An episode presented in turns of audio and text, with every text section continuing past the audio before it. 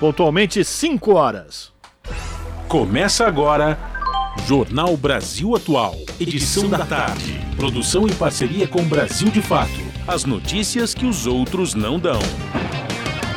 Movimentos populares, política, direitos humanos, economia, mundo do trabalho, cultura e prestação de serviço. Jornal Brasil Atual. Edição da tarde. Ah, hoje é quarta-feira, dia 30 de março. Eu sou o Rafael Garcia, junto com Cosmo Silva, apresentando mais uma edição do Jornal Brasil Atual ao vivo, direto da Paulista. E estas são as manchetes de hoje. Pesquisa Poder Data, divulgada hoje, mantém o ex-presidente Lula com 42%, 11 pontos à frente de Jair Bolsonaro, que tem 31%. Na simulação do segundo turno, a pesquisa mostra Lula com 50% de intenção de voto. Bolsonaro, por sua vez, oscila de 36 para 38, dentro da margem de erro. Grupo armado agride liderança do MST e atira em mulher em um acampamento na Bahia. O ataque ocorreu na Fazenda Dois Rios, que foi ocupada por cerca de 250 famílias que lutam pela reforma agrária.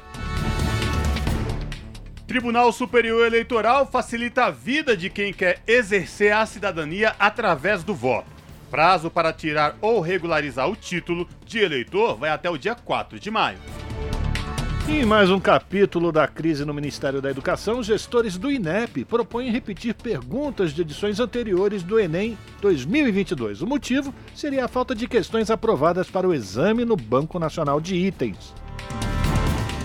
E o país criou 328.500 empregos em fevereiro. Isso significa 17,3% a menos do que o registrado há um ano. Setor de serviços lidera a criação de novos postos de trabalho com carteira assinada. E após 10 anos de indefinição, o Tribunal de Justiça definiu que as ações indenizatórias de ex-moradores da ocupação Pinheirinho devem ser julgadas na Justiça de São José dos Campos. Na Amazônia Urbana, pessoas negras e indígenas serão principais vítimas de mudanças climáticas. Pesquisa revela que eventos extremos, como a cheia em Manaus no ano passado, vão acentuar desigualdades estruturais. E as ações da Petrobras sobem com a indicação do novo presidente e a notícia de privatização.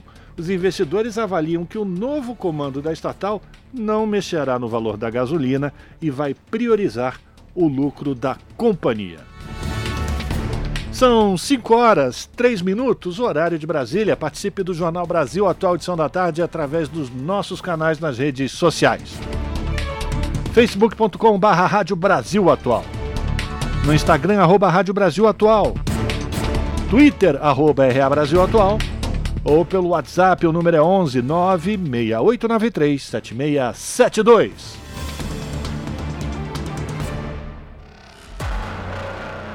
Você está ouvindo? Jornal Brasil Atual, edição da tarde. Uma parceria com Brasil de Fato. Na Rádio Brasil Atual. Tempo e temperatura. Tarde pouco nublada aqui na capital paulista. Os termômetros marcam 28 graus neste momento. A partir de agora, o vento começa a ficar mais gelado e o período da noite e madrugada vai ser de pancadas de chuva com intensidade moderada a forte. Essa chuva é mais generalizada e pode vir acompanhada de raios e ventania. Durante a madrugada, a temperatura fica na casa dos 21 graus. Em Santo André, São Bernardo do Campo e São Caetano do Sul, a tarde desta quarta-feira é de tempo pouco nublado, de sol entre nuvens, com temperatura na casa dos 27 graus. Na região do ABC Paulista também tem previsão de chuva com intensidade moderada a forte no período da noite e da madrugada. Essa chuva é mais generalizada e já aponta a frente fria que vem nesta quinta-feira. Durante a madrugada, a temperatura fica na casa dos 20 graus. A tarde de quarta-feira, em Mogi das Cruzes, também é de sol entre nuvens, neste momento 27 graus.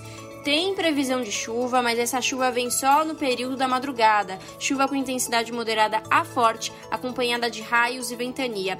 E a madrugada fica com temperatura na casa dos 19 graus. Em Sorocaba, região do interior de São Paulo, a tarde desta quarta-feira é de tempo parcialmente nublado, agora 28 graus. Igualmente, nas outras regiões, tem previsão de pancadas de chuva durante a madrugada em Sorocaba. Chuva mais generalizada, com intensidade moderada a forte. E a temperatura no período da madrugada fica na casa dos 21 graus. E ó, logo mais eu volto para contar como fica o tempo nesta quinta-feira. Vem mudança por aí. Na Rádio Brasil Atual, está na hora de dar o serviço. 5 horas e 5 minutos, vamos saber a situação do trânsito na cidade de São Paulo. A CET, que é a Companhia de Engenharia de Tráfego da cidade de São Paulo, informa que neste exato momento são 33 quilômetros de lentidão em toda a cidade de São Paulo. As regiões que apresentam maiores índices, região norte com 11 quilômetros, e Sul com 10 quilômetros, respectivamente. Lembrando a você que nos ouve agora no Jornal da Rádio Brasil Atual e que tem veículo com placas final 5 e 6, hoje tem rodízio, portanto você não pode circular no horário do centro expandido por conta da multa que é pesadíssima, além dos pontos na habilitação. Saindo das ruas da cidade de São Paulo, vamos saber a situação para o trabalhador ou a trabalhadora que neste exato momento vai utilizar os trens do metrô. O metrô informa que todas as linhas operam em situação normal. O trabalhador, a trabalhadora não vai encontrar nenhum problema na utilização dos trens do metrô.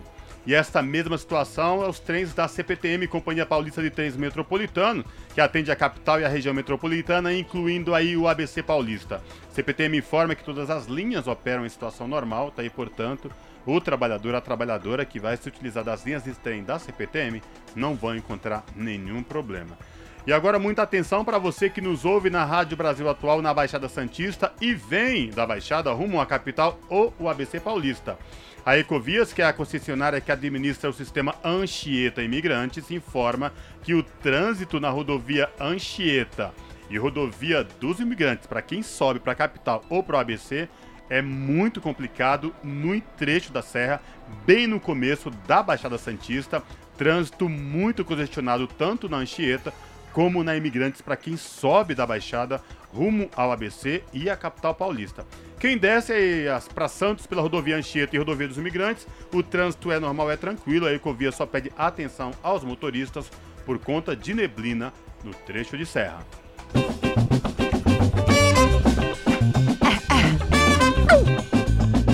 As notícias que as outras não dão. E as músicas que as outras não tocam. Rádio Brasil Atual, yeah. Brasil Atual 98.9 FM. As notícias que as outras não dão. As músicas que as outras não tocam. Rádio Brasil Atual 98.9 FM. Fábio Balbini, o mestre da mesa. Jornal Brasil Atual. Edição da tarde. 5 horas, 8 minutos, a gente começa mais uma edição do Jornal Brasil Atual falando do conflito no leste da Europa, apesar de a Rússia ter prometido reduzir tropas e ataques em Chernihiv, no norte da Ucrânia, a cidade registrou bombardeios ao longo da noite, segundo o governo local. Segundo o prefeito, a região está sem água nem energia elétrica e teve parte de sua infraestrutura destruída. Em Kiev, o vice-prefeito Mikola Povorosnik informou que a noite foi tranquila, apesar de moradores da cidade terem ouvido barulhos de sirenes e de bombas vindo dos arredores da cidade. Em um vídeo nas redes sociais, o presidente da Ucrânia, o Volodymyr Zelensky, disse que as negociações foram positivas, mas não abafam as explosões de bombas russas. O líder ucraniano ainda acrescentou que a Ucrânia não tem intenção de reduzir seus esforços militares. De acordo com o levantamento da ONU, mais de 4 milhões de pessoas já deixaram a Ucrânia desde o início da guerra no país há 35 dias. O número é considerado um marco, já que é um dos movimentos migratórios mais velozes desde a Segunda Guerra Mundial. Desse total, mais da metade foi para a Polônia, o país vizinho. A ONU estima ainda em 13 milhões os que estão em áreas atacadas sem conseguir fugir. São 5 horas e 9 minutos e a gente continua repercutindo os conflitos internacionais porque o mundo tem maior alta de conflitos violentos desde o fim da Segunda Guerra Mundial. Quem traz os detalhes da ONU News é Mônica Gray. A paz é a tarefa mais importante das Nações Unidas, mas essa tarefa está se tornando maior a cada dia, com conflitos que vão do Haiti à região do Sahel na África, do Iêmen a Mianmar e agora na Ucrânia. From Yemen to Syria, Yemen, Sudan. Foi assim que o secretário-geral da ONU, Antônio Guterres, iniciou seu discurso no Conselho de Segurança sobre a Comissão de Consolidação da Paz e Paz Sustentada. Guterres lembrou que o mundo enfrenta hoje o maior número de conflitos violentos desde o fim da Segunda Guerra Mundial, em 1945, data também da criação da ONU. Ao todo, 25% dos habitantes do mundo estão em áreas afetadas por conflitos. Ele ressaltou um alto número de golpes militares pelo globo e um senso perigoso de impunidade.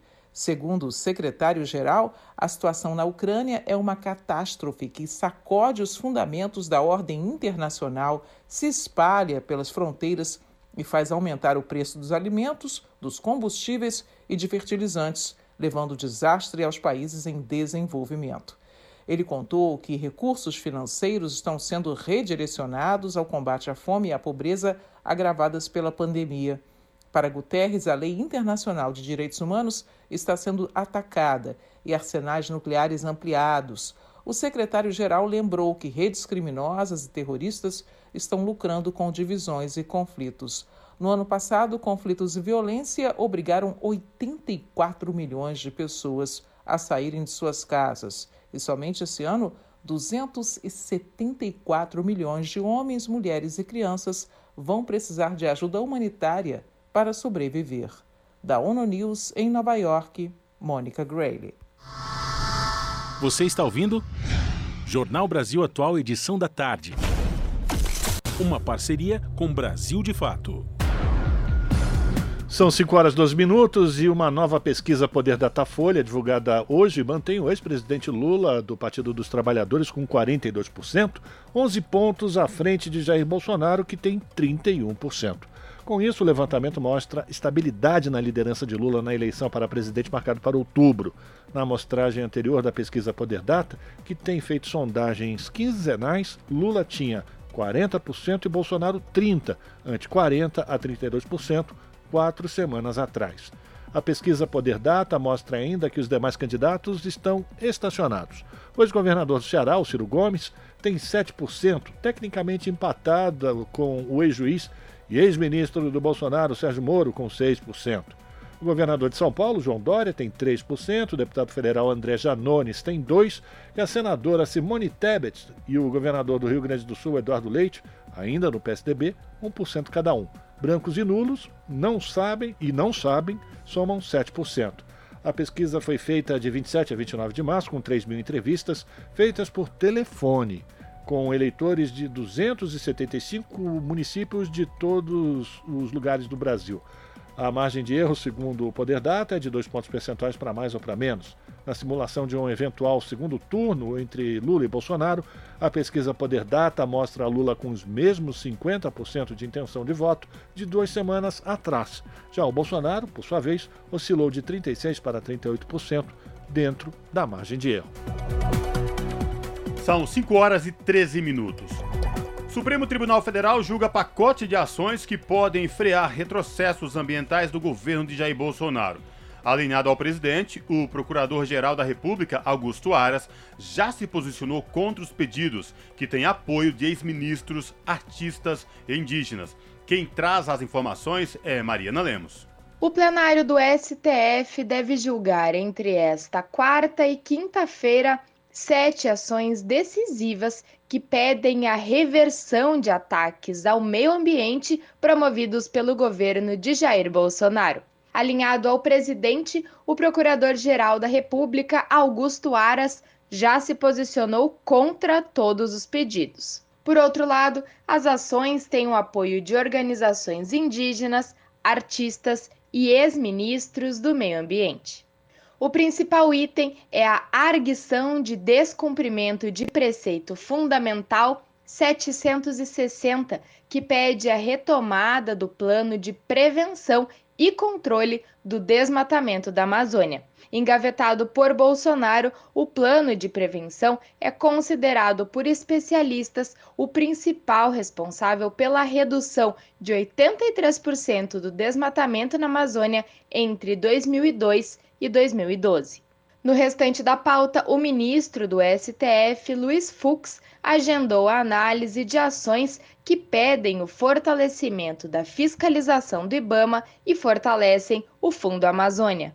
Diante dos aumentos recordes de desmatamento, as ações também classificam como inconstitucional a omissão de Bolsonaro. Os julgamentos ocorrem em meio a um movimento de pressão de ex-ministros do meio ambiente dos governos de Fernando Henrique Cardoso, Lula, Dilma e Michel Temer. Na semana passada, nove ex-titulares da pasta se reuniram com Fux para entregar uma carta à corte. O documento reivindicou a integração da economia com a ecologia, a promoção da dignidade dos povos indígenas e das comunidades guardiãs da biodiversidade e a luta pela saúde climática do planeta. Para conferir a lista completa da pauta verde do STF, para os próximos dias, acesse a versão online desta matéria no site do brasildefato.com.br. De São Paulo, da Rádio Brasil de Fato, com reportagem de Murilo Pajola. Locução: Mariana Lemos. 5 horas e 16 minutos e a ministra Rosa Weber, do Supremo Tribunal Federal, negou o pedido da Procuradoria-Geral da República para arquivar o inquérito que investiga se Jair Bolsonaro cometeu crime de prevaricação no caso da negociação da vacina Covaxin. A investigação foi aberta a partir de pedido da CPI da Covid, depois que o deputado Luiz Miranda e o irmão dele, o Luiz Ricardo Miranda, que é funcionário do Ministério da Saúde, afirmaram ter informado Bolsonaro sobre suspeitas na compra da vacina indiana Covaxin. Segundo eles, os integrantes do alto escalão do ministério haviam feito pressão atípica para acelerar as negociações com uma empresa intermediária num valor acima do preço pago por outras vacinas. A Procuradoria argumentou que não viu crime e pediu o arquivamento para o Supremo.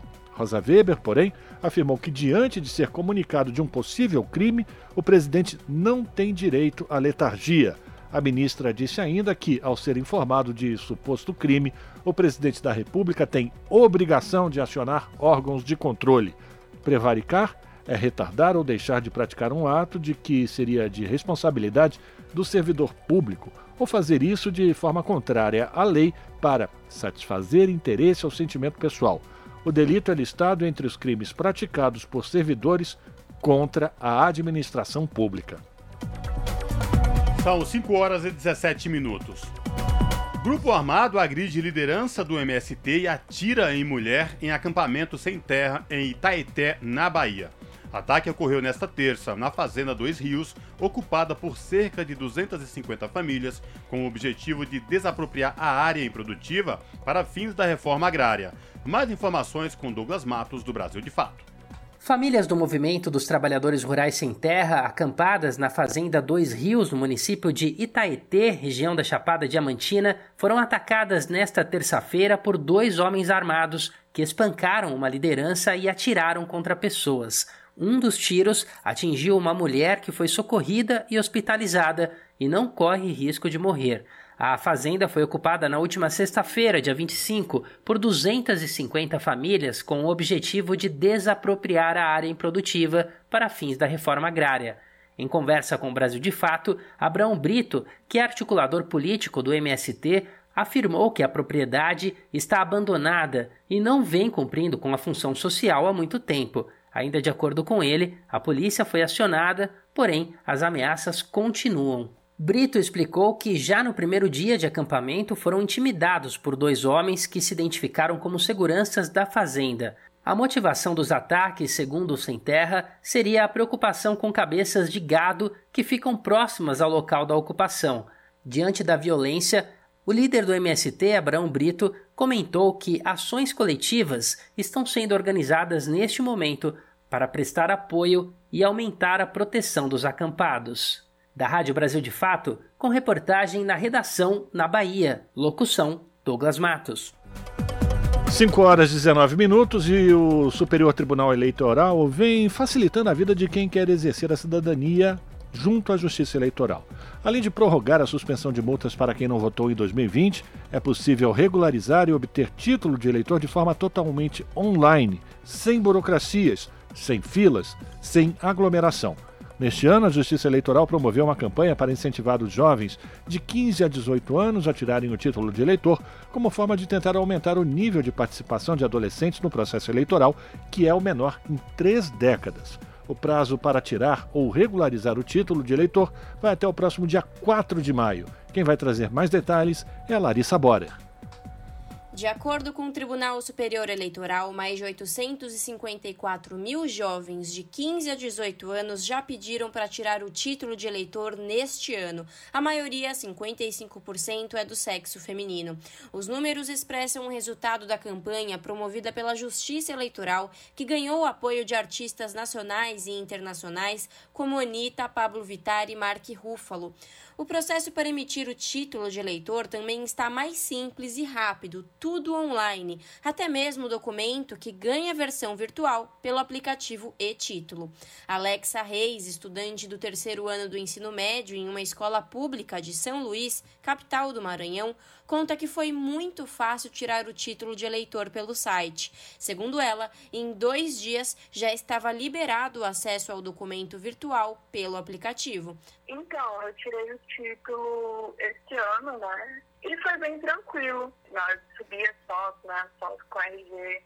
Eu não achei tão burocrático, né? Os documentos que pediam eram documentos é, de fácil acesso. Na verdade, só pediu o RG e o comprovante de residência. Também saiu com muita rapidez, né? Assim, um dia, dois dias depois, quando eu lembrei de olhar, já estava lá, já bati no aplicativo do e-título e já estava lá certinho, foi tudo bem tranquilo.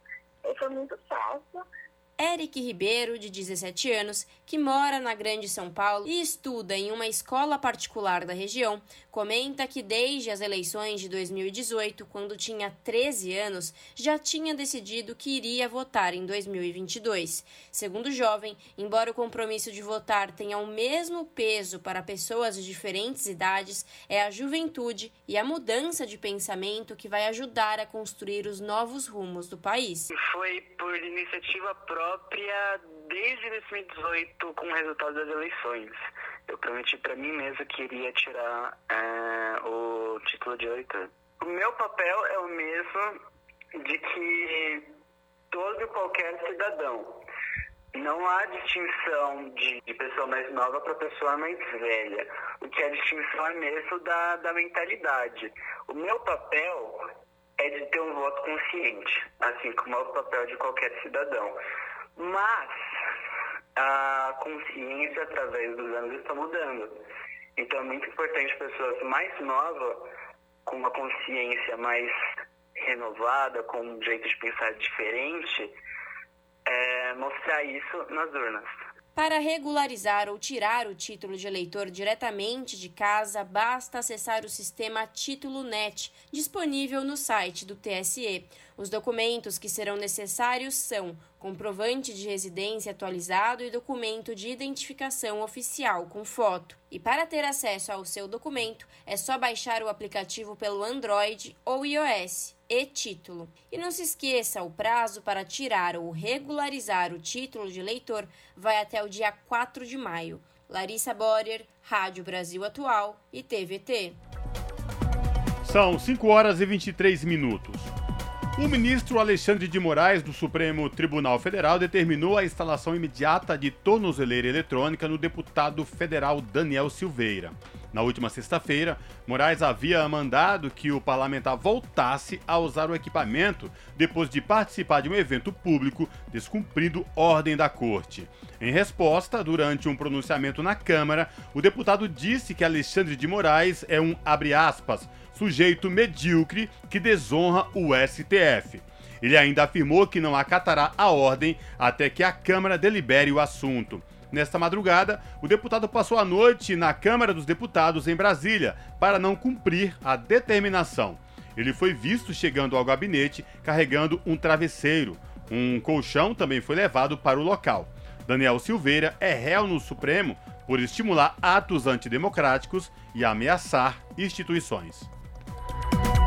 E a oposição apresenta projeto de lei na Câmara dos Deputados que determina que empresas respeitem direitos humanos. A proposta tem o objetivo de promover políticas públicas na área, aplicando normas nacionais e internacionais que tratam sobre essas garantias. Quem traz mais detalhes é Lucas Weber, do Brasil de Fato.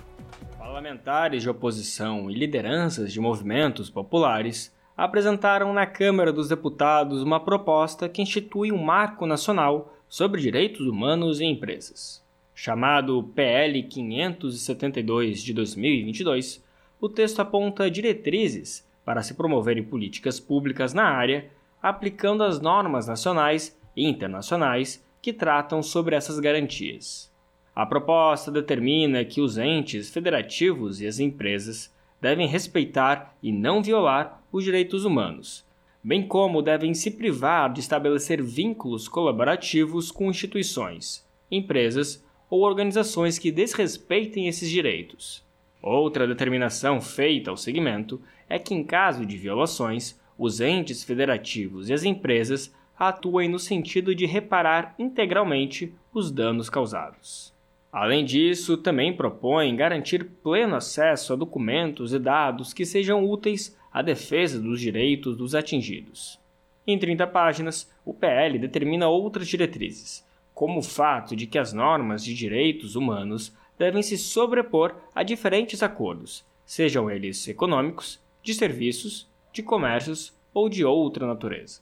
Para a deputada Fernanda Melchiona, do PSOL, a sociedade precisa estar mobilizada para garantir que os direitos humanos estejam acima do lucro das empresas. Nós apresentamos essa contribuição ao debate e queremos fazer audiência pública e mobilizar a sociedade para garantir esses direitos, que direitos humanos, ambientais e trabalhistas estejam acima da ganância e dos lucros de grandes empresas transnacionais que têm muito mais poder e dinheiro que muitos estados-nação. Paulinho Montejo, assessor político e legislativo da Articulação dos Povos Indígenas do Brasil, afirmou que vê na medida uma forma de se frear o rastro de destruição e morte deixado por conglomerados empresariais nos territórios de comunidades tradicionais. Então estamos juntos nessa luta, esperamos que o projeto passe né, e, e seja aprovado, embora não seja fácil, mas se é para defender a vida, os territórios que são partes substanciais da vida, por que não? Estamos juntos, a PIB. É, essa, é, essa é a sua responsabilidade, somar com todos os movimentos, inclusive nesse momento crítico que o país vive. Protocolado no dia 14 de março, o PL 572 foi encaminhado para a Comissão de Direitos Humanos e Minorias e Constituição e Justiça, não tendo ainda data prevista para votação nesses colegiados. De São Paulo, da Rádio Brasil de Fato, com reportagem de Cristiane Sampaio, Locução Lucas Weber. 5 horas e 27 minutos. O presidente da Comissão de Educação, Cultura e Esporte do Senado Federal, senador Marcelo Castro, disse que a ausência do ex-ministro Milton Ribeiro no colegiado na próxima quinta-feira pode resultar em uma CPI e que soará como confissão de culpa. Questionado sobre a criação de uma CPI ano eleitoral, o senador ressaltou que os fatos foram graves e devem ser apurados. Castro afirmou que os áudios revelaram que os recursos do FNDE seriam primeiramente para os que mais precisam e, em segundo lugar, para todos os amigos do pastor Gilmar. Ele ressaltou ainda que os motivos para a liberação dos recursos foram nada republicanos, pois eram feitos a partir de uma troca de favores. Segundo Marcelo Castro, a comissão irá apurar o caso, mas por enquanto não sabe toda a extensão dos fatos. E mais um capítulo da crise no Ministério da Educação, gestores do INEP, órgão ligado à pasta, propõem repetir perguntas de edições anteriores no Enem deste ano. O motivo seria a falta de questões aprovadas para o exame no Banco Nacional de Itens. A proposta é assinada por novos coordenadores e diretores do órgão que assumiram após a pior crise no IDEP em novembro do ano passado. No documento apresentado, os gestores afirmam que há a possibilidade de reutilizar 4.680 itens para viabilizar as edições de 2022 e 2023 do exame. A sugestão já foi enviada a Danilo Dupas, que é o atual presidente do INEP. São 5 horas e 29 minutos e a Comissão de Orçamento do Congresso aprovou a destinação de 2 bilhões e 600 milhões para despesas de pessoal e para o Plano Safra de apoio à agropecuária. Os parlamentares também aprovaram a redução tributária para diesel e gás sem, necessidade, sem a necessidade de compensar a perda de arrecadação. O repórter Francisco Brandão tem as informações. A Comissão Mista de Orçamento aprovou o projeto que abre crédito extraordinário de 2,6 bilhões de reais. Dos recursos, 1,7 bilhão vai recompor despesas de pessoal e encargos sociais reduzidos pelo Congresso Nacional durante a tramitação do projeto de lei orçamentária deste ano. Outros 870 milhões de reais se destinam a suplementar o Plano Safra, com financiamento da agropecuária, comercialização de produtos e investimento agroindustrial. O deputado Domingos Sávio, do PSDB de Minas Gerais, destacou a importância do projeto para os agricultores. É gravíssimo o que está ocorrendo. Normalmente, numa época dessa, os produtores já estariam podendo acessar o crédito rural. E o crédito rural está parado no Brasil inteiro. Aí vira um pesadelo a vida de produtores, inclusive de pequenos agricultores, né, que dependem do PRONAF, porque muitas das vezes o produtor, quando vence um financiamento, ele tem que pagar aquele financiamento e tomar outro financiamento de imediato, porque senão ele vê a sua atividade com risco de parar. A Comissão de Orçamento também aprovou o projeto que permite a redução de tributos sobre combustíveis sem necessidade de compensar a perda de arrecadação. A medida valida uma lei sancionada neste mês que isenta de PIS e COFINS o biodiesel, óleo diesel, querosene de aviação e gás liquefeito de petróleo. O Ministério da Economia estima uma perda de 16 bilhões e meio de reais com esses tributos. O governo espera que a medida ajude a reduzir o preço dos combustíveis, como destaca o deputado Domingos Sávio. Quando votamos a LDO no ano passado, ninguém podia imaginar a guerra entre a Rússia e a Ucrânia, essa situação terrível, desumana, absurda, não é? mas que infelizmente, além de matar milhares de seres inocentes ali naquela parte do mundo, impacta em praticamente todo o planeta, inclusive no Brasil. E um dos impactos é o aumento do preço do combustível. As duas propostas aprovadas pela Comissão de Orçamento ainda devem ser analisadas pelo plenário do Congresso Nacional. Da Rádio Câmara de Brasília, Francisco Brandão. As notícias que os outros não dão. Jornal Brasil Atual. Edição da tarde. Uma parceria com Brasil de Fato. 5 horas e 32 minutos, Jornal Brasil Atual, edição da tarde. Todas as quartas-feiras nós temos o prazer de fazer contato com o vice-presidente da CUT, o economista Luiz Cláudio Marcolino. Boa tarde, Marcolino. Bem-vindo mais uma vez ao Jornal Brasil Atual. Boa tarde, Rafa. Eu que agradeço. Vamos lá, vamos fazer mais uma avaliação com o Marcolino de tudo aquilo que importa na sua coluna São Paulo em Foco para aquela pessoa, para o morador, para a moradora que vive na cidade de São Paulo, no estado de São Paulo. E a gente vai falar sobre o reajuste que foi aprovado ontem pela Alesp, a aprovação do projeto de lei complementar 3/2022 que a base aliada do Dória conseguiu fazer passar, não é isso, Marcolino? Ontem teve mobilização dos servidores públicos na frente da Assembleia Legislativa, mas o trator foi ligado, né, Marcolino? É, ontem foi uma sessão fortíssima, Rafa, e os professores, né, os diretores, o pessoal, os supervisores educacionais estão de parabéns. Ontem uma grande manifestação né, em frente à Assembleia, mas nem essa grande manifestação no dia de ontem sensibilizou né, nem o Dória, nem os deputados estaduais ligados ao governador Dória no estado de São Paulo e aprovou Aí foi o rolo compressor ontem, né, aprovando o que a gente chama que é, um, é um, uma falsa carreira que o governo apresenta como se fosse algo bom, mas essa proposta, que é o PLC 3 de 2022, aprovado no dia de ontem, né, que ela impacta né, para os professores do ensino médio fundamental, para os diretores de escola e supervisores educacionais. E um problema muito sério, Rafa, nessa proposta apresentada, né, e aprovada ontem pelos deputados estaduais, é uma proposta que o Dória apresentou na LESP, primeiro, destrói a carreira da categoria, ele propõe pagar subsídios ao invés de reajuste de salários, né, e lembrando, Rafa, que os professores da rede pública do Estado de São Paulo, eles estão sem reajuste desde 2018, né, que não tem reajuste para a categoria. E agora o governo propõe, em vez de pagar reajuste de salário, propõe pagar subsídios, né? E aí tem um outro impacto muito grande, que hoje os servidores da educação têm direito ao quinquênio, né? a sexta parte, depois de 20 anos efetivo né? na carreira, eles têm lá uma, uma adequação, um, um ganho, um ganho salarial, e quem aderir a essa nova carreira que o governo apresentou, que o Dória apresentou e ontem foi um rolo compressor dos deputados na, na Assembleia Legislativa, perde esse direito.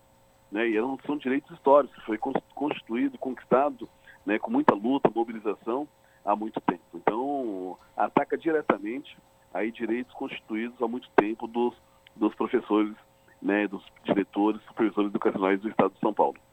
Marcolino Cosmo falando boa tarde. Mediante tudo isso que nós vimos, essa mobilização dos professores e outros servidores ontem na Alesp, já tem aí um chamado de greve, um estado de greve desses servidores, né? Como é que está essa mobilização? Então, desde ontem, foi uma grande mobilização, uma pressão fortíssima ontem, inclusive, né, com muitos professores, muitos educadores, com dificuldade de ter acesso né, ao, ao local da votação, quer dizer, o, o governo ele mobilizou ali uma força-tarefa, inclusive da Polícia Militar, proibindo né, o acesso né, dos professores né, nas áreas para acompanhar o processo da, da votação. E Cosmo, ainda tem eh, problemas sérios nessa proposta apresentada ontem, aprovada, que vai ter aumento na, na, na jornada, né, que a jornada do professor vai aumentar. Os aposentados não estão contemplados nesse projeto, que o governo é, reduziu né, o ganho dos professores da rede pública né, com o projeto de lei aprovado da Previdência, agora podia tentar é, minimizar esse impacto nesse projeto. Não, o, o aposentado não está contemplado nesse projeto e hoje, inclusive desse projeto apresentado, vai poder ter, ter superlotação. Por quê? O diretor né, ele, de bairros mais carentes, ele vai ter um plus ele é, buscar alunos, por exemplo, que estão fora da escola. É importante, a escola é importante, mas tem o risco de você ter uma superlotação, porque tem uma bonificação aí para os diretores que buscar os alunos fora da escola. E com isso, com essa com esse projeto, do jeito que foi aprovado, sem discutir né, com a categoria, sem discutir com a POS, sem discutir com a sociedade. Né? Então, o que resta agora para os servidores da educação é esse estado de greve que foi aprovado no dia de ontem. Né, os, os trabalhadores que estavam lá não concordam com esse projeto do jeito que foi aprovado, sem discussão, sem debate, né, sem levar em consideração né, todo o papel importante que hoje o professor tem nas nossas vidas, nossos, dos nossos filhos, dos nossos netos, não levaram isso em consideração né, e apresentaram um projeto que destrói a carreira do. Então, a greve é uma possibilidade iminente que tem. Né, ontem, já depois do projeto aprovado, né, já vão discutir agora nos próximos dias com a categoria, então pode entrar em greve os professores e a culpa é do Dória, né, que mais uma vez né, faz uma ação sem dialogar com a sociedade, sem dialogar com os, com os sindicatos, sem dialogar com a Central dos Trabalhadores e tenta apresentar um projeto que não contempla né, os educadores e professores do Estado de São Paulo.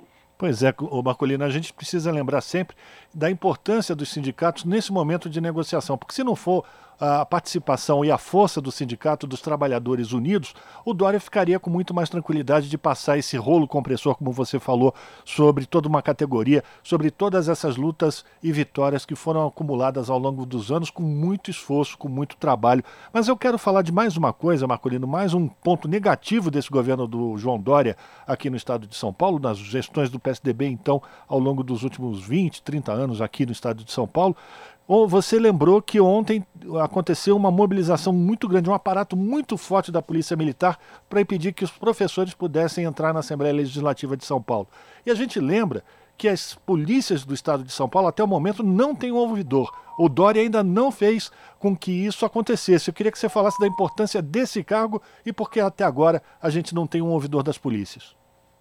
A gente sabe, né, Rafa, a importância que tem hoje né, a Polícia Militar né, no Estado de São Paulo, né, como todos os servidores públicos do Estado, mas nós sabemos que sempre tem né, é, é, excesso né, por parte da corporação. Então, tem muitas vezes abuso de autoridade né, na abordagem, às vezes tem abuso de autoridade, a gente já viu isso muito, muito inclusive, né, no processo de mobilização, quer dizer, as pessoas invertem né, a proteção à vida e, e tem como uma relação né, a, a, defesa do patrimônio, não a defesa da vida da, da população. Então, essas inversões que tem na Polícia Militar e na Polícia Civil, muitas vezes, né, uma abordagem, né, simplesmente porque a pessoa é negra, né, muitas vezes você tem uma abordagem mais rígida, às vezes tem, inclusive, né, pessoas que são mortas de forma inocente, e o ouvidor da Polícia Militar, ele tem o poder né, de, ouvir né, da sociedade civil, e a partir da, da, do acolhimento dessas denúncias, tem todo o processo de investigação e de acompanhamento.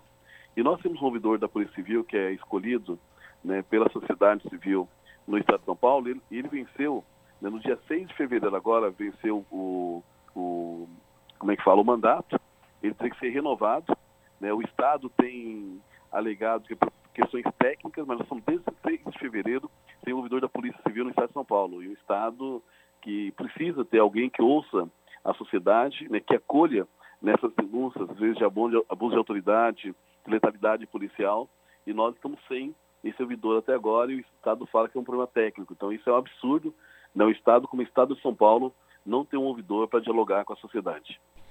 Marcolino, é, o que chama atenção também nesse pacote do Dória aí que chegou com essa, esse aumento para servidores da educação da saúde e da segurança pública, a minha pergunta e a minha grande dúvida é sobre a constitucionalidade deste aumento. Porque, por que eu falo da minha dúvida da constitucionalidade, Marcolino? Porque como assim eu dou aumento para uma certa categoria de servidores e para o montante dos outros servidores de todo o estado de São Paulo eu não dou nenhum reajuste, eles que vem brigando há muito tempo, e esse pacote polêmico aí que envolve a educação. A minha pergunta vai nesse sentido, Marcolino. É possível questionar a constitucionalidade desse aumento aí para só algumas categorias de servidores ou não? com certeza, é possível questionar a constitucionalidade? É possível também fazer essa reflexão também né, com outros projetos de lei né, que, que, sejam debatidos né, pela Assembleia, ou que o próprio Executivo ele possa fazer um novo projeto. Por quê? É, o gasto que tem um, um, professor, um policial civil, alguém da saúde, né, seja com transporte, com aluguel, com alimentação, com vestuário, né, a despesa é a mesma. Então não tem, né, como é que fala, é, fundamento legal de apresentar um percentual para um, um grupo de trabalhadores e um percentual para outro grupo de trabalhadores. São me, o mesmo grupo de trabalhadores. Né? É, o, é o mesmo segmento do servidor público. Então, quando ele apresenta percentuais ou índices diferenciados né, que tem para categorias, estou falando de grandes categorias. Né? Muitas vezes você tem lá o TJ, o TJ tem lá um orçamento próprio. Então, muitas vezes ele consegue construir né, reajuste de forma diferenciada. Agora, quando você tem uma reposição da inflação, que nem sequer essa reposição da inflação ela foi garantida né, nos projetos que foi aprovado na semana passada e, e na discussão da carreira hoje, ontem, dos professores no estado de São Paulo, né, quando você usa dois pesos e duas medidas né, para o mesmo servidor público, né, ele pode ter, pode ter um questionamento né, efetivamente na justiça na questão da consolidade. E o que é, que é importante também? Que o servidor público entenda, né, o patrão dele é o governador, né, o patrão dele são os deputados estaduais. E esse ano vai ter eleição para deputados estaduais e vai ter eleição para o governo do estado de São Paulo. Então, quem é servidor né, e não não está concordando com as medidas né, que o DOI, que alguns deputados estaduais estão fazendo na Assembleia, vai ter a chance né, de, de, de, nesse ano, no final do ano de outubro, né, mudar o seu patrão. Né, nós vamos continuar brigando na justiça, vamos fazer as mobilizações, vamos fazer as greves né, para reverter esses desmandos que o Dória tem feito, mas em outubro, né, o servidor público do Estado de São Paulo tem a oportunidade de trocar o seu patrão. Agradecer a participação de Luiz Cláudio Marcolino, que é vice-presidente da Central Única dos Trabalhadores aqui em São Paulo, também economista, que participa às quartas-feiras do Jornal Brasil Atual com a sua coluna São Paulo em Foco, sempre trazendo e discutindo um tema que é de interesse de quem vive na cidade de São Paulo, de quem vive no estado de São Paulo. Marcolino, muito obrigado pela tua participação, um abraço para você. Quarta-feira, novo encontro.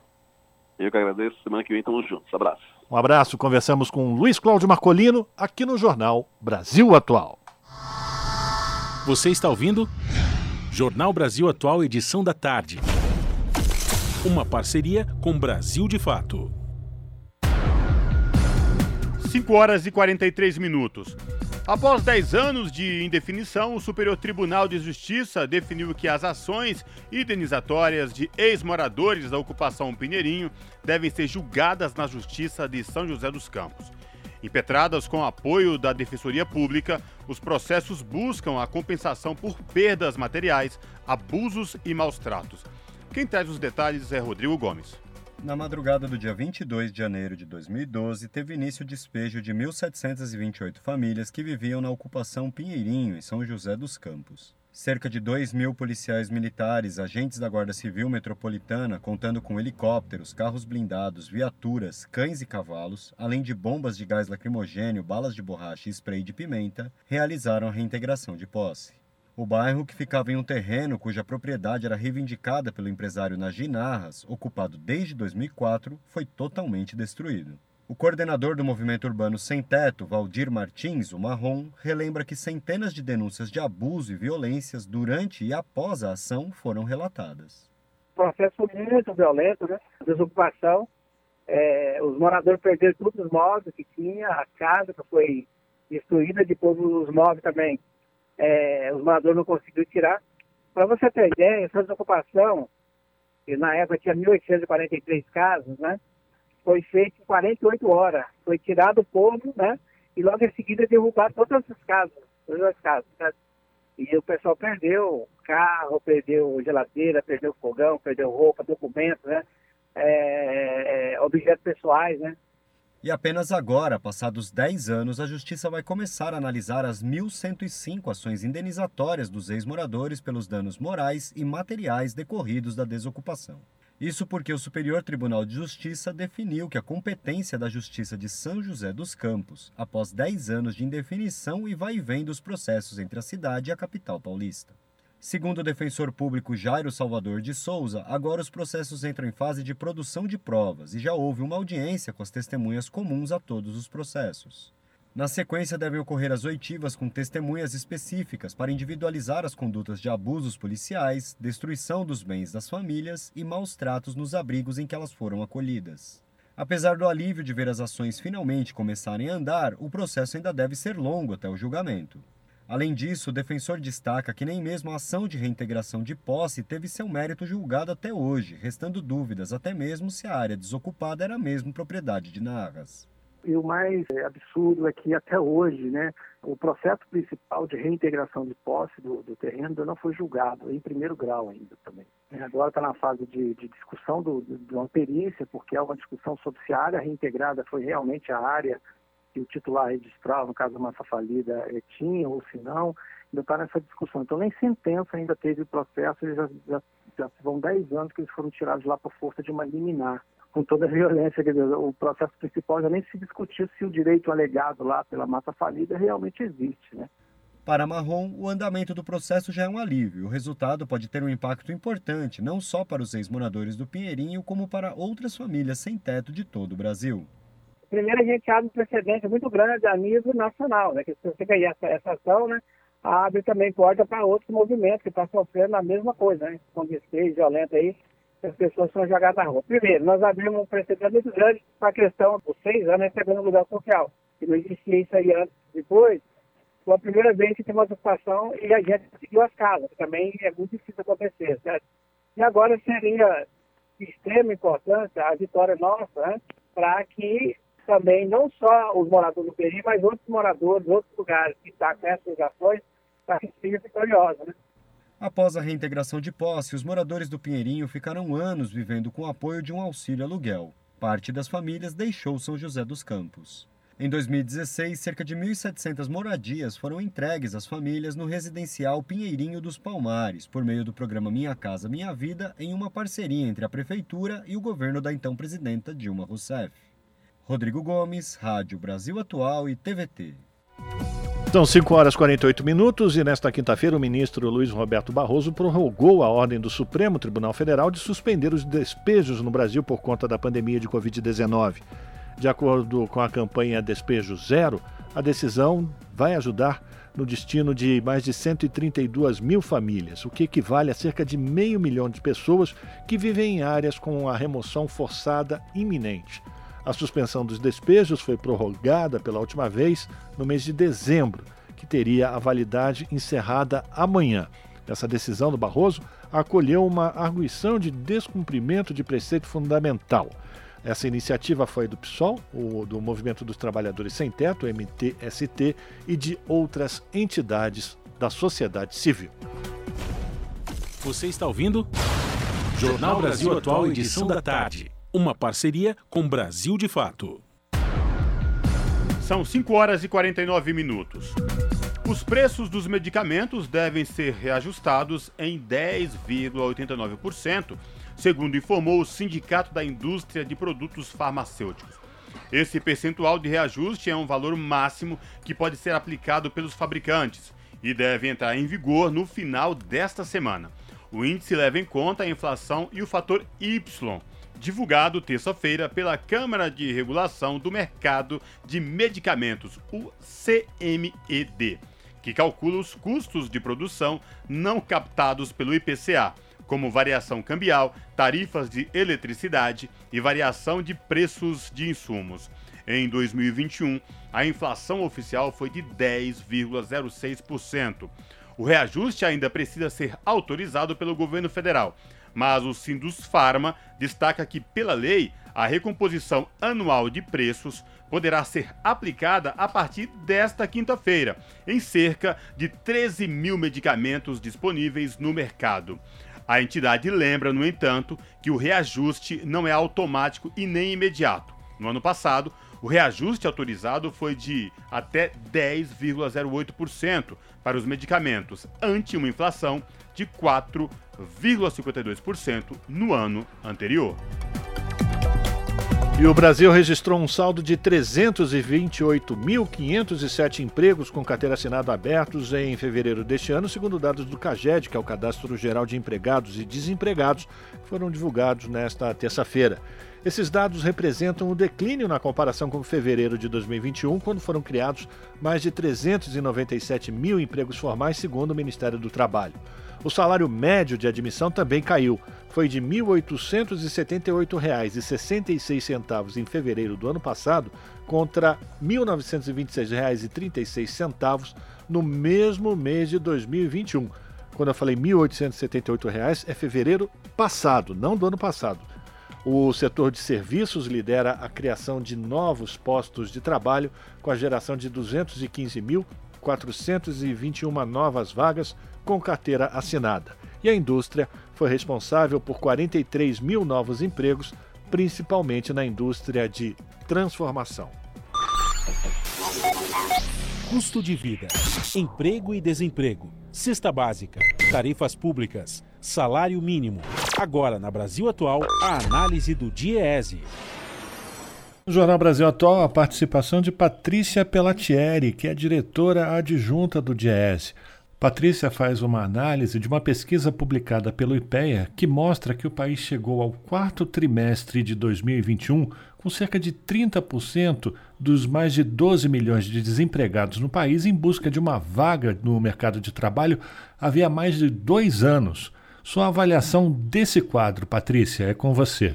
Esse dado, que é o que a gente chama de desemprego de longa duração, que significa aí a procura por emprego de forma contínua de um ano e mais, nesse caso é acima de dois anos, portanto, nós estamos falando de 2020 e 2021, dois anos inteiros, é um indicativo, né, um dos indicadores que refletem aí exatamente o que a gente vê na rua, que são as mazelas mesmo do mercado de trabalho brasileiro. Esse desmonte do mercado de trabalho brasileiro que se iniciou a partir do final de 2015, mas que é, se aprofundou a partir de 2016 e vem então é, nessa contínua desestruturação. Olhando só 2021, mas a gente poderia voltar também para 2020, que os dados são ainda piores porque estava no auge da pandemia, nós vamos ver um aumento contínuo desse desemprego de longa duração. Então, no primeiro trimestre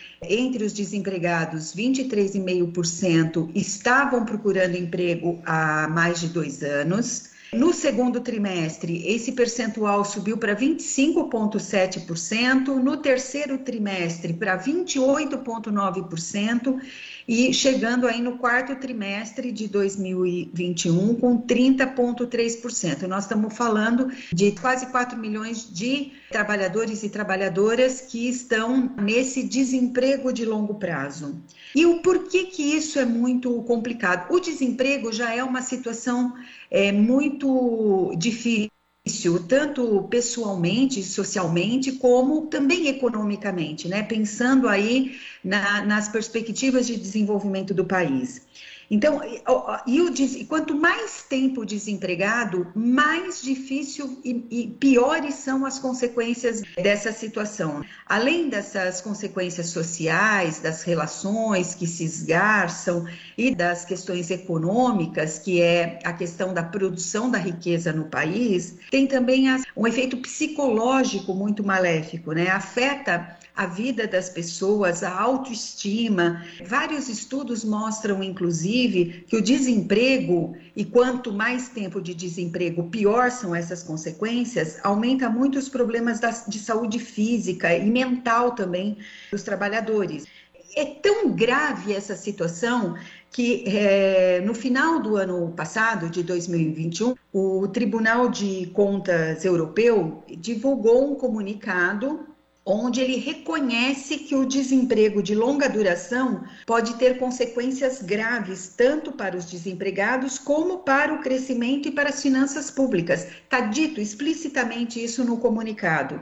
Nessa discussão sobre geração de emprego, tem muito isso. Ah, a gente vai fazer a economia crescer e naturalmente os empregos são gerados. Então, isso não é uma verdade absoluta. É claro que precisamos sim ter a retomada econômica para ter possibilidade de geração de empregos, mas precisa de políticas públicas voltadas especificamente para a geração de emprego, de emprego com qualidade e, portanto, nós estamos falando aqui de mudança na legislação trabalhista que foi colocada de ponta cabeça na reforma em 2017. Então, nós precisamos acertar esse, esse desajuste que aconteceu e precisa sim de políticas voltadas para a inclusão das mulheres, dos jovens, dos negros e do desemprego, e olhando também para a questão do desemprego de longa duração. São políticas diferenciadas é, e não dá para contar com a benevolência do chamado mercado para dar conta dessa situação, porque a relação ela é muito assimétrica e e as condições que foram colocadas para a disputa desse mercado, né? Quando você tem um volume tão grande de desempregados do exército de reserva, vamos dizer assim, e de quem está fora da força de trabalho, porque sai, acabou saindo porque não encontra emprego, então nem entra nessa estatística, ela torna muito, muito assimétrica essa relação entre os donos dos meios de produção e os trabalhadores. Então, é preciso, sim, para equilibrar essas relações, que as políticas tenham o objetivo claro de fazer essas inclusões. Essa foi Patrícia Pellatieri, que é diretora adjunta do DIESE, o Departamento Intersindical de Estatística e Estudos Socioeconômicos, aqui no Jornal Brasil Atual. São 5 horas e 57 minutos.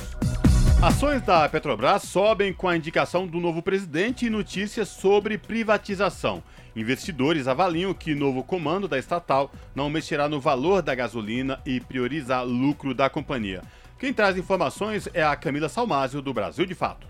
As ações da Petrobras negociadas na Bolsa de São Paulo subiram no primeiro pregão após o governo indicar o economista Adriano Pires à presidência da estatal. Essa alta indica que os investidores acreditam que Pires não vai mudar a atual política de preços. A companhia elevou o próprio lucro a um patamar histórico, mas forçou a população a pagar cada vez mais pela gasolina e pelo diesel impostos do país. Adriano Pires só deve assumir a presidência da Petrobras após uma Assembleia Geral marcada para o próximo dia 13. Até lá, o general da reserva, Joaquim Silva Luna, continua no comando da empresa. A gestão de Silva Luna passou a ser criticada até por Bolsonaro após a estatal anunciar um reajuste de quase 19% no preço da gasolina e 25% no preço do diesel em março. O reajuste, o maior em mais de um ano, aumentou a insatisfação dos brasileiros com o governo, faltando menos de um ano para a eleição. A reação de investidores à indicação de Pires aponta que nada de concreto sobre o preço dos combustíveis deve ocorrer no curto prazo, preservando assim o lucro da Petrobras. Colaborou também com o ânimo do mercado a notícia de que o presidente Bolsonaro teria prometido a Adriano Pires agir pela privatização da empresa caso seja reeleito. A promessa foi relatada por Thales Faria, colunista do UOL. Segundo Faria, Bolsonaro teria dito a Pires que a companhia, abre aspas, dá muita dor de cabeça. Fecha aspas. A Federação Única dos Petroleiros acredita que ele vai assumir o cargo justamente para vender a Petrobras no futuro. Apesar disso, o ministro da Economia, Paulo Guedes, afirmou que a privatização não está na agenda do governo. De São Paulo, da Rádio Brasil de Fato, com reportagem de Vinícius Konchinski, locução Camila Salmásio. Salve, salve família, firmeza total. Aqui quem fala é o Dexter, sensacional. Eu também estou plugado, sintonizado na Rádio Brasil Atual, 98.9 FM. Pontualmente 18 horas. Rádio Brasil Atual. Para sugestões e comentários, entre em contato conosco por e-mail redação@jornalbrasilatual.com.br ou WhatsApp DDD 11 96893 7672. Acompanhe a nossa programação também pelo site redebrasilatual.com.br.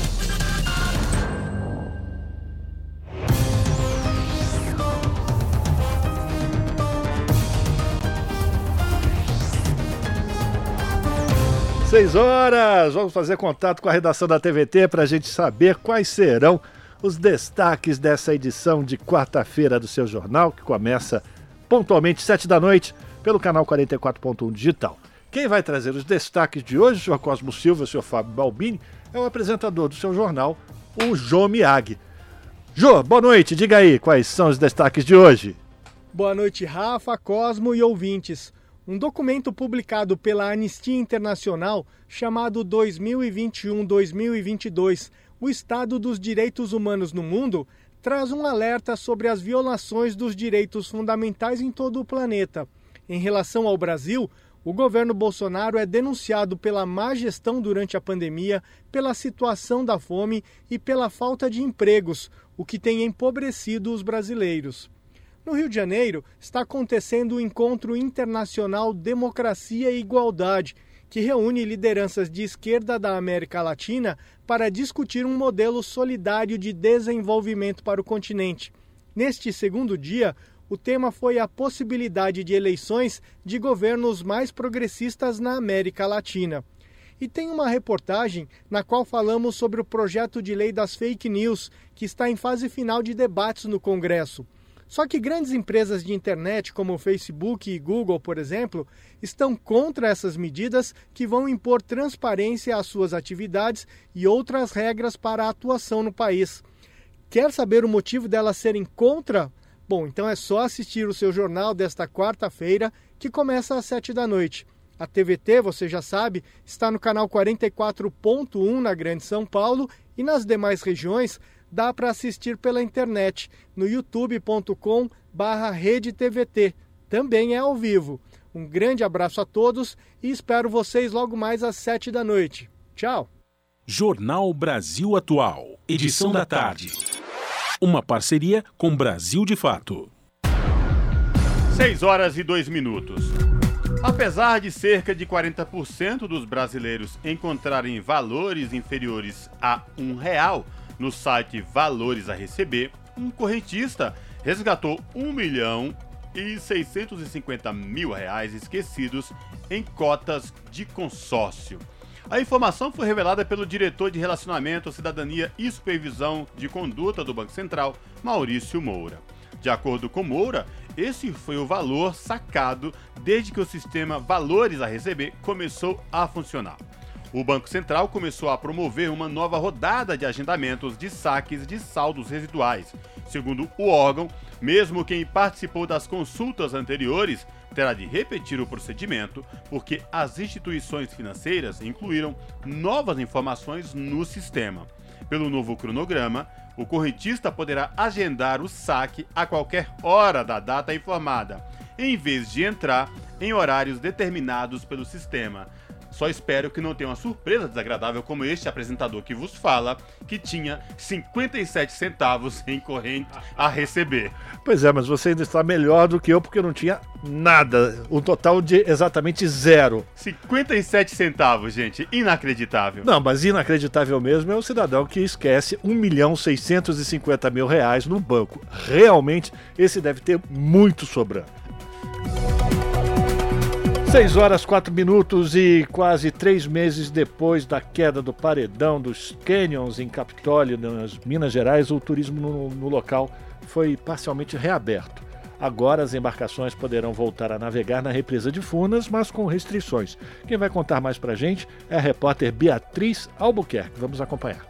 De acordo com a Ascatura, a Associação dos Empresários de Turismo de Capitólio, a decisão de retomar as atividades turísticas no local do acidente foi muito bem planejada. Houve uma avaliação criteriosa de profissionais e autoridades da cidade. Gustavo da Mata, diretor da Ascatur, diz que essa abertura contou com a participação de geólogos e com a consultoria de profissionais da Universidade Federal de Goiás e da USP, além da fiscalização rigorosa da Prefeitura de Capitólio e da Marinha. Gustavo explica quais serão os novos protocolos de segurança para o turismo. Então, existe uma série de ações, como limitação do número de embarcações, uso de EPIs, o distanciamento dos paredões, né? a fiscalização. Gustavo destaca ainda que houve uma queda expressiva no turismo da cidade desde a tragédia nos Canyons, mas que a expectativa agora é de uma retomada segura e eficaz.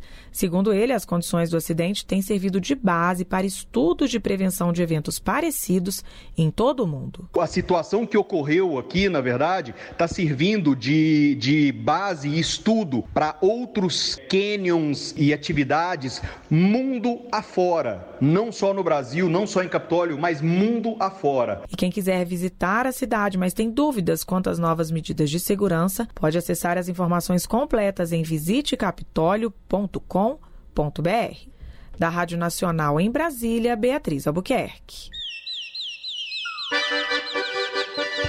Te aproxega, vivente. Comece agora o Alimento é Saúde.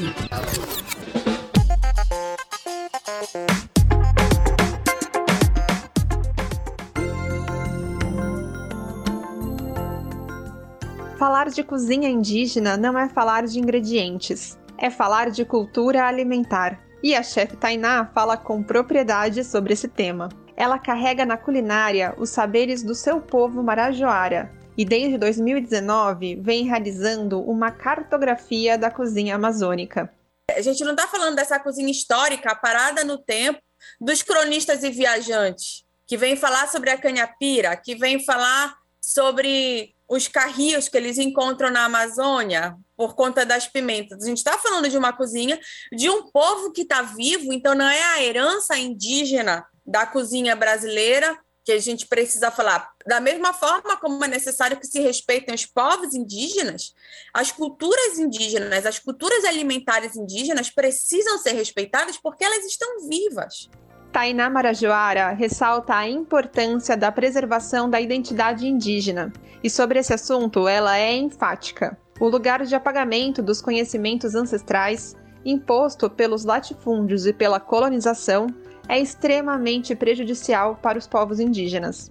No arquipélago de Marajós, território originário de seu povo, o avanço dos arrozais e o uso massivo de agrotóxicos forçaram os indígenas a viverem com fome e sem poder plantar. E o agronegócio nos tira da história da humanidade desde o seu primeiro momento, quando nos tira a alma, quando nos tira a terra, quando nos tira a nossa relação cosmológica com a dita civilização.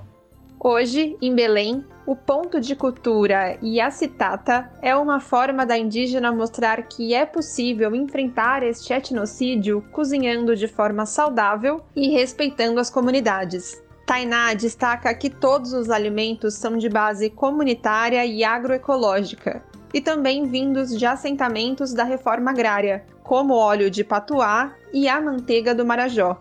Não entra na nossa cozinha um óleo de soja, porque cada gota daquele óleo de soja que cai na panela é um companheiro que cai no campo. Esse monte de cheiro, aquilo que é o cheiro do tamatá, o cheiro do bucho, o cheiro do peixe, o, o cheiro da carne do búfalo, o cheiro da chicória no dedo da minha avó. Então, são esses cheiros e essas percepções que compõem uma história que foram para dentro da cozinha do Iacitatá. Professora da rede estadual de Rondônia, Márcia Mura também recorda da avó ao lembrar do hábito de comer os gongos, pequenos bichinhos que vivem dentro do coco de babaçu. A gente coletava esses babaçu da minha avó quebrava na pontinha, né, do babaçu. Ele é lisinho, é branquinho. O gosto dele é do leite da castanha do babaçu. Uma delícia. Com raízes na terra indígena de Itaparaná, a educadora acredita na manutenção da cultura mura, apesar dos projetos de desenvolvimento que se expandem pelo Rio Madeira, no sul da Amazônia. A gente ainda mantém um modo de ser indígena, um modo de ser mura, né, uma ligação com o ambiente inteiro e luta para garantir o que resta dessa desse bem viver nosso, né? E isso inclui todos os saberes e sabores, né, que vêm desde os nossos antepassados.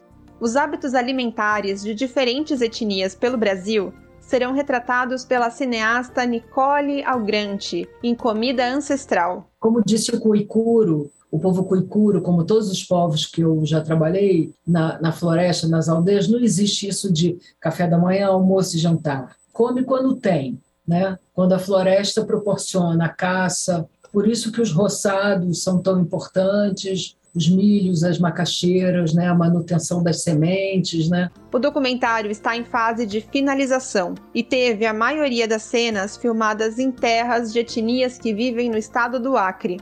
Nicole assina a direção junto com dois indígenas, Isabarim Uni Ukim e Mochanok Koi. É um alimento saudável, é um alimento que tem espírito, é um alimento que dá energia, que une o povo em volta da caça, da pesca, né, da forma de preparo e sempre quando uma família está comendo, a outra está comendo também, ninguém come sozinho.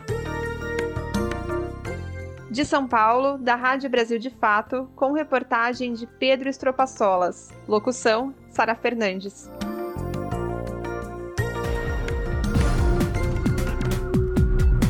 Seis horas 11 minutos, Jornal Brasil Atual, edição da tarde. Entre os dias 4 e 14 de abril, Brasília vai receber a 18ª edição do acampamento Terra Livre. O evento é a maior mobilização indígena realizada no país desde 2004. Após dois anos de realização virtual devido à pandemia, os povos originários voltam à capital federal para lutar contra a agenda de destruição que é defendida pelo governo de Jair Bolsonaro. A repórter Júlia Pereira traz mais informações. De 4 a 14 de abril, acontece o acampamento Terra Livre, a maior mobilização dos povos indígenas do Brasil. O evento conta com uma extensa programação entre reuniões, atos e rituais voltados à discussão sobre as violações dos direitos dos povos originários e a reivindicação do cumprimento das leis pelo governo federal. O cacique Cretã Caingang, da coordenação executiva da Regional Sul da Articulação dos Povos Indígenas do Brasil, destaca que um dos principais objetivos do acampamento Terra Livre este ano é mostrar a resistência frente à política adotada por Jair Bolsonaro de ataques aos direitos dos povos originários.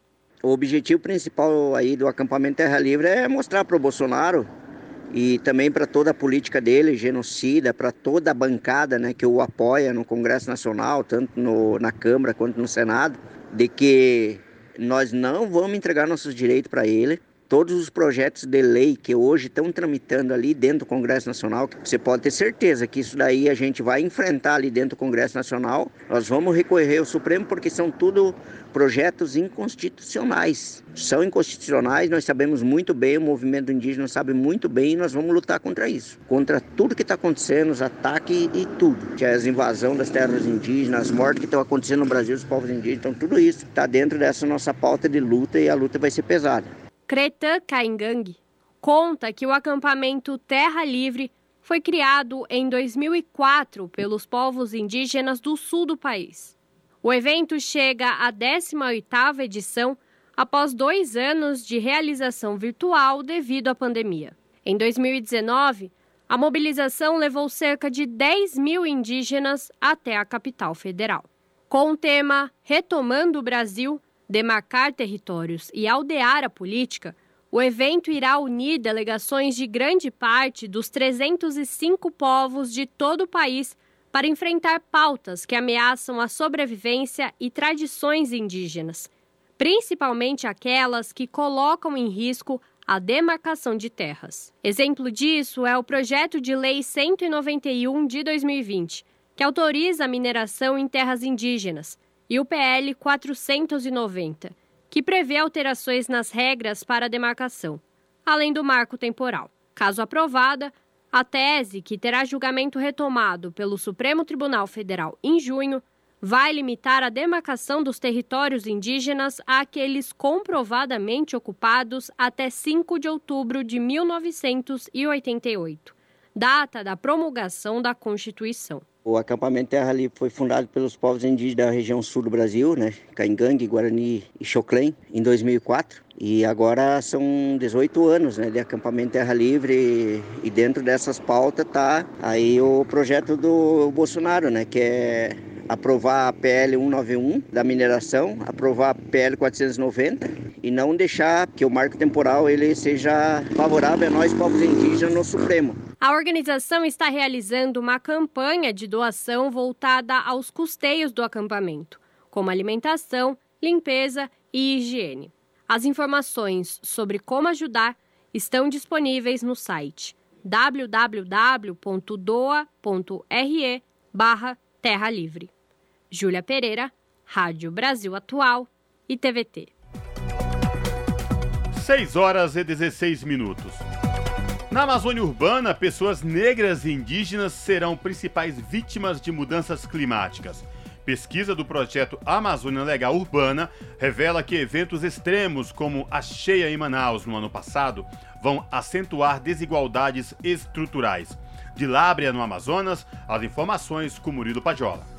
Pesquisas científicas realizadas em sete das nove capitais da Amazônia brasileira deixam um alerta: indígenas, negros e pardos serão os mais afetados por eventos extremos provocados pelas mudanças climáticas, como enchentes e deslizamentos. O diagnóstico é do projeto Amazônia Legal Urbana, que traçou um panorama da desigualdade social no acesso a serviços considerados direitos fundamentais na Constituição, como saneamento básico, energia elétrica e moradia digna.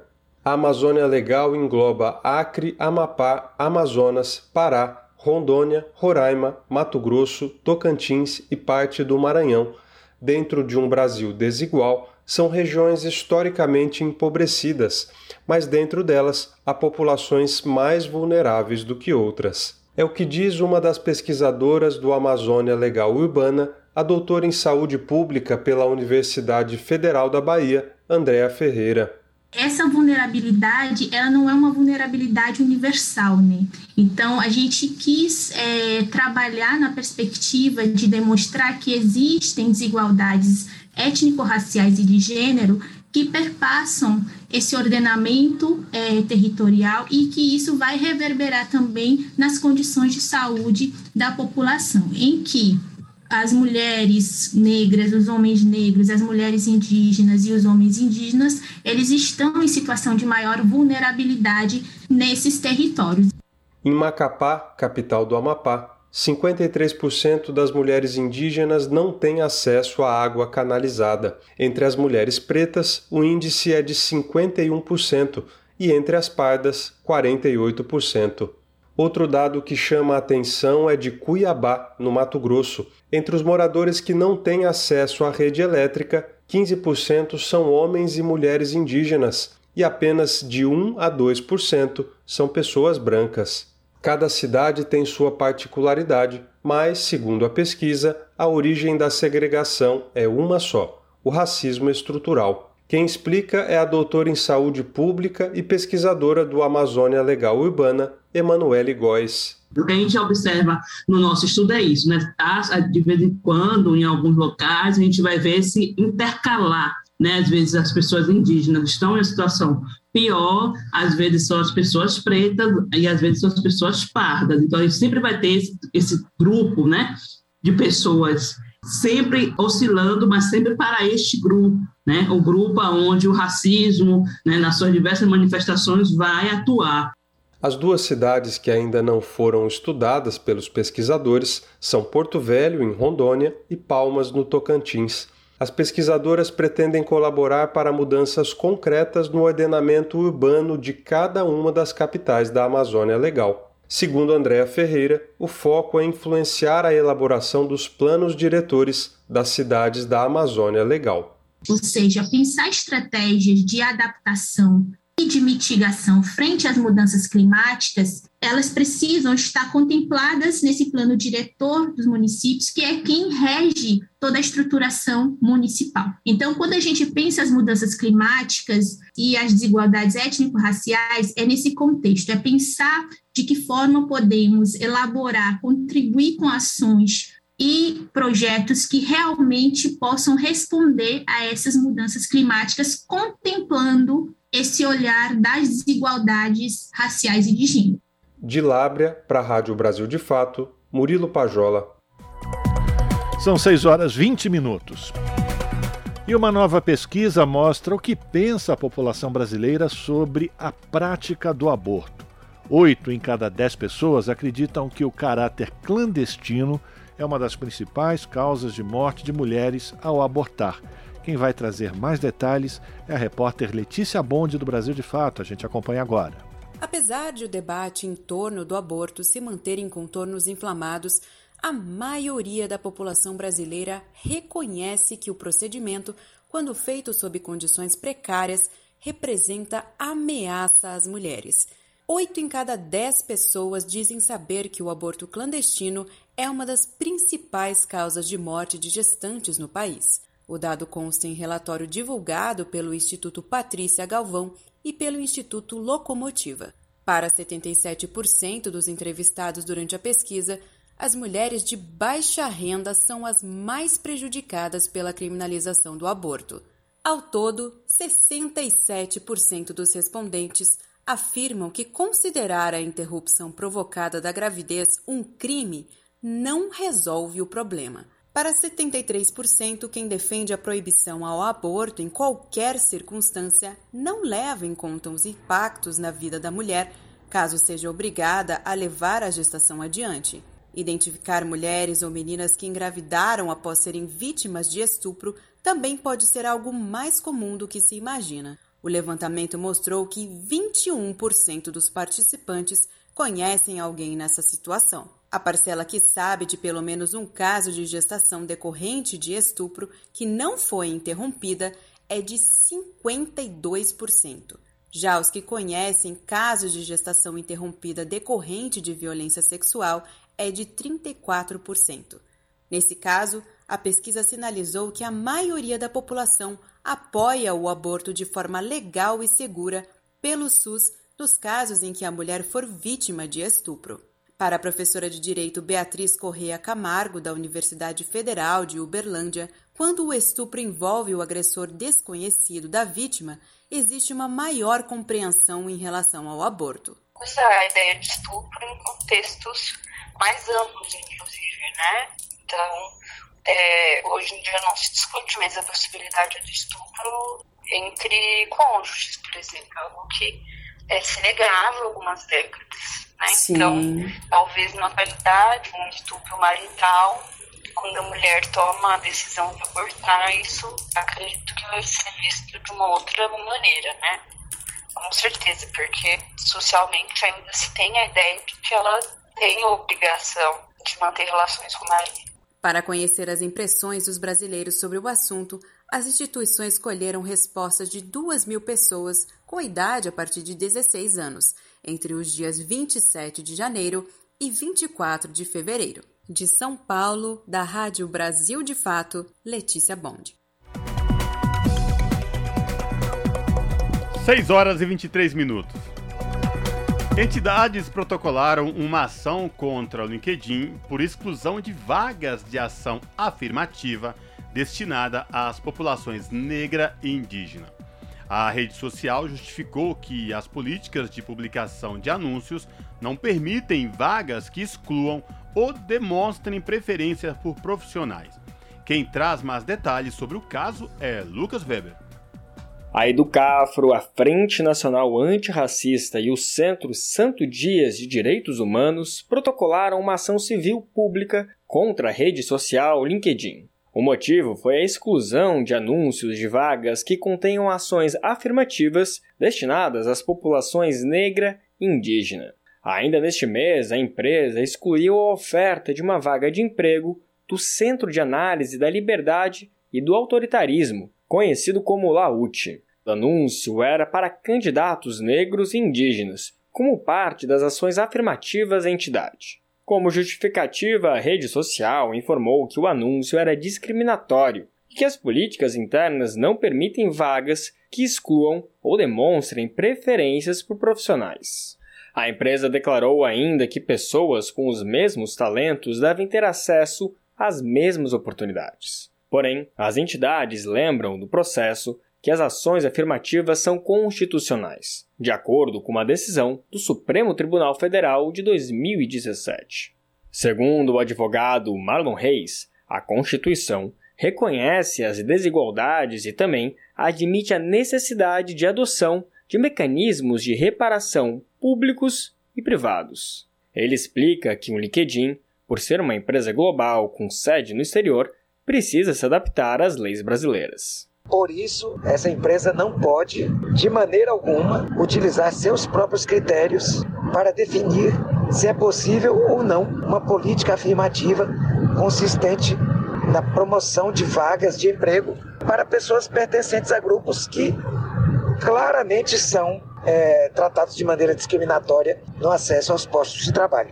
Além de uma multa de 10 milhões de reais, as entidades também pedem a reparação integral do dano causado, evitando que o problema ocorra novamente no futuro. O PROCON e o Ministério Público Federal solicitaram ao LinkedIn, em 23 de março, explicações sobre a exclusão da vaga de emprego por meio de um ofício. Segundo os promotores, a ação da empresa contraria os esforços atuais para a inclusão de minorias ao longo da história brasileira. O MPF deu um prazo de 10 dias para que a empresa esclareça quais regras norteiam a exclusão do anúncio para candidatos negros e indígenas.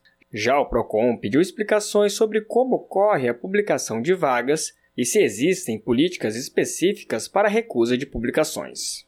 A empresa deveria responder às solicitações dos órgãos até o dia 24 de março, mas o prazo foi prorrogado para esta quarta-feira, dia 30. Questionada, a rede social informou que está trabalhando para responder aos questionamentos. De São Paulo, da Rádio Brasil de Fato, com reportagem de Caroline Oliveira, locução Lucas Weber.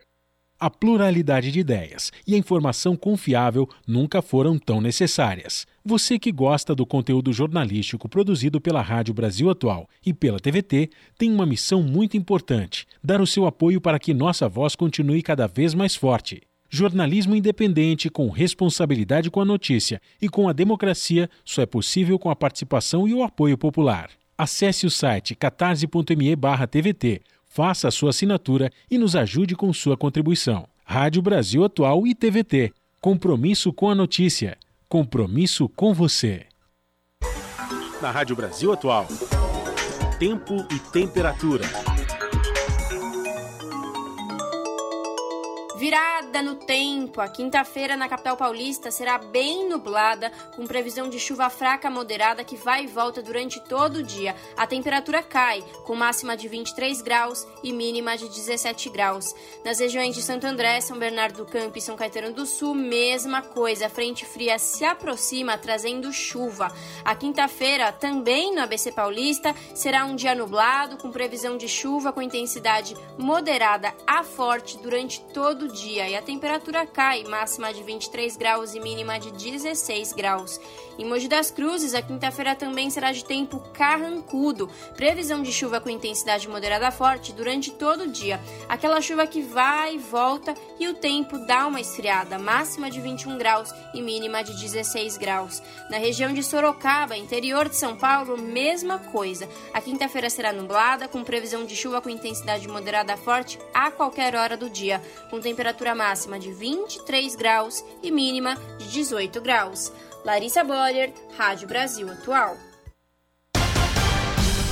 E a gente termina aqui mais essa edição do Jornal Brasil Atual, que teve trabalhos técnicos de Fábio Balbini. Na produção, a Letícia Holanda, Juliana Almeida. Na apresentação, Cosmo Silva. E este que vos fala, Rafael Garcia. Você fica agora com o papo com Zé Trajano, na sequência pela TVT tem o seu jornal e depois Central do Brasil. Nós voltamos amanhã, a partir das 5 da tarde, com mais uma edição do Jornal Brasil Atual. A todos um bom final de quarta-feira, continuem se cuidando e até lá!